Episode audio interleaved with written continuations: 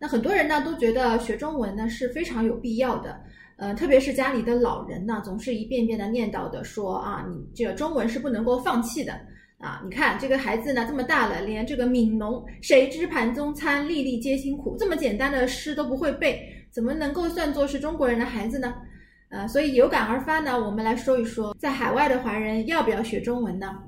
中文呢，它只是这个全世界各民族大家庭当中的语言的一份子。语言它的目的是什么呢？其实就是人跟人之间相互交流的这么一个工具。那说同一门语言的人呢，大家天然的都会产生了这种亲近感、信赖感。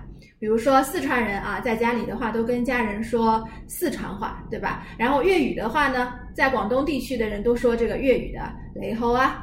啊，说的不标准啊。那么福建地区的人呢，大家都说闽南语，闽南语就更难讲了。那作为我呢，我是吴语地区的啊，吴侬软语。关于这个上海话有这么一个故事，是陈丹青讲的，我觉得挺有意思的，分享给大家。那么他在上个世纪八九十年代的时候呢，就从国内跑到美国去留学了。然后呢，有一天他在纽约的街头啊，跟他的表弟，然后一边走路一边在聊天，用上海话。然后这个时候呢，就发现后面有一个男人啊，就是鬼鬼祟祟的一直跟着他们。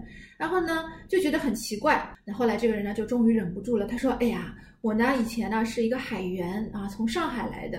后来呢，从船上下来了以后呢，我就再也没有上船去。那我已经有十多年没有听到上海话了，哎呀，好亲切啊，好激动。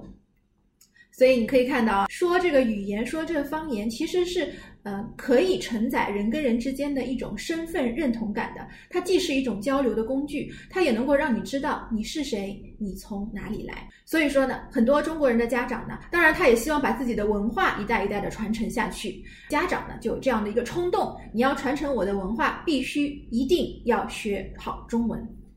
但是呢，如果你是站在小朋友的这个角度，嗯，你问他你喜欢说哪一种语言？如果他是一直生活在这个国外的，中文对他来讲重要吗？其实反而就无所谓了。作为孩子来说，他只要能够跟自己的家长啊，还有学校里的老师、小朋友能够交流，那他才不管那么多呢，是吧？谁会去管我这个文化传承这么宏大的叙事？用哪一种语言呢？就凭这个小孩的一个社交的需要了。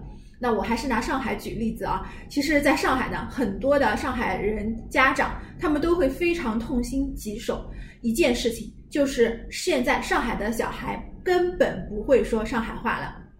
那么这个事情呢，其实是胳膊扭不过大腿的。为什么这么讲呢？因为小孩子在学校在外面呢，他都是跟老师同学说普通话的。那么他最多呢，在家里边他可以听得懂上海话，最多就跟你说两句。但是你出到外面去的话呢，普通话小朋友说的飞起。所以你可以看到，第二代他掌握上海话就已经是这个样子了，对吧？半生不熟的。那到了你的下一代、再下一代的话，你想让他们说上海话，传承你所谓的一个文化传统，还有任何的价值和意义吗？像这种你根本无法掌控的事情的话，我建议大家还是顺其自然就好了。当然了，这么说呢，其实还是有一个例外的情况的。什么样的例外情况？如果家长本人呢跟孩子生活在海外，而你呢，你的英文或者说你当地的这门语言你说的很差的，那我觉得你倒是非得要强迫孩子学会说中文，必须得这么做。为什么呢？因为孩子将来长大了以后呢，他中文说不好，而你呢，英文也不会讲。这样子一来了，你跟孩子之间啊没有办法去深入的沟通一些精神层次的话题的，也就是说，你跟他就是鸡同鸭讲了。说话的时候也是隔靴搔痒，非常的难受的。只有这种情况下呢，我觉得你还是要强迫孩子学会说中文的。目的呢，就是要跟孩子能够有这么一个非常好的沟通。那反过来，如果你本身中文、英文那语言都没有什么问题的，那你要不要强迫他呢？我觉得这个就全凭他的兴趣了。喜欢呢，就多学一点；不喜欢就算了。说不定这个孩子出了门以后呢，他最好的朋友，对吧？是说西班牙语的，那你让他多学一门西班牙语，又有何妨呢？嗯，在美国的话，西班牙语的用处比中文不知道大了多少呢？是不是？那么也有的家长说了，说，哎呀，你不知道啊，我觉得中文是非常非常的美丽的一门语言啊。当你看到一片平静的湖面的时候呢，这个时候如果你中文够好的话呢，你就可以啊说这个叫落霞和孤鹜齐飞，秋水共长天一色。你看，这不是很美的一个意境吗？不学中文也领略不到中文之美了。那其实呢，我觉得啊，了解不了中文之美，这有什么关系呢？英文当中也有非常优美的诗句和文字，还有它的经典。如果你的小孩从小就是学英美文学的，学英语作为他的第一语言、强势母语的，那么他一定能够体会英文之美。作为家长来看的话呢，你一定会觉得中文更美丽，中文呢更加的典雅。那只是因为你自己作为家长，你的知识边界是有限的，英文的理解能力有限。当你看到一片湖面非常平静、非常美丽的时候，你只会说 “Oh, how beautiful! Oh, how peaceful!” 你无法用英文的诗句来描绘你此刻的心情。这不是因为英文不够好，而是因为你没有到达这方面的这个能力。最后呢，还有一大波的家长呢，是从实用的角度来出发的。说，如果孩子掌握了中文的话呢，将来就能够回到中国发展，跟中国人结婚，去赚中国人的钱，或者说呢，家长在中国是有产业、有公司的，可以去管理中国的员工。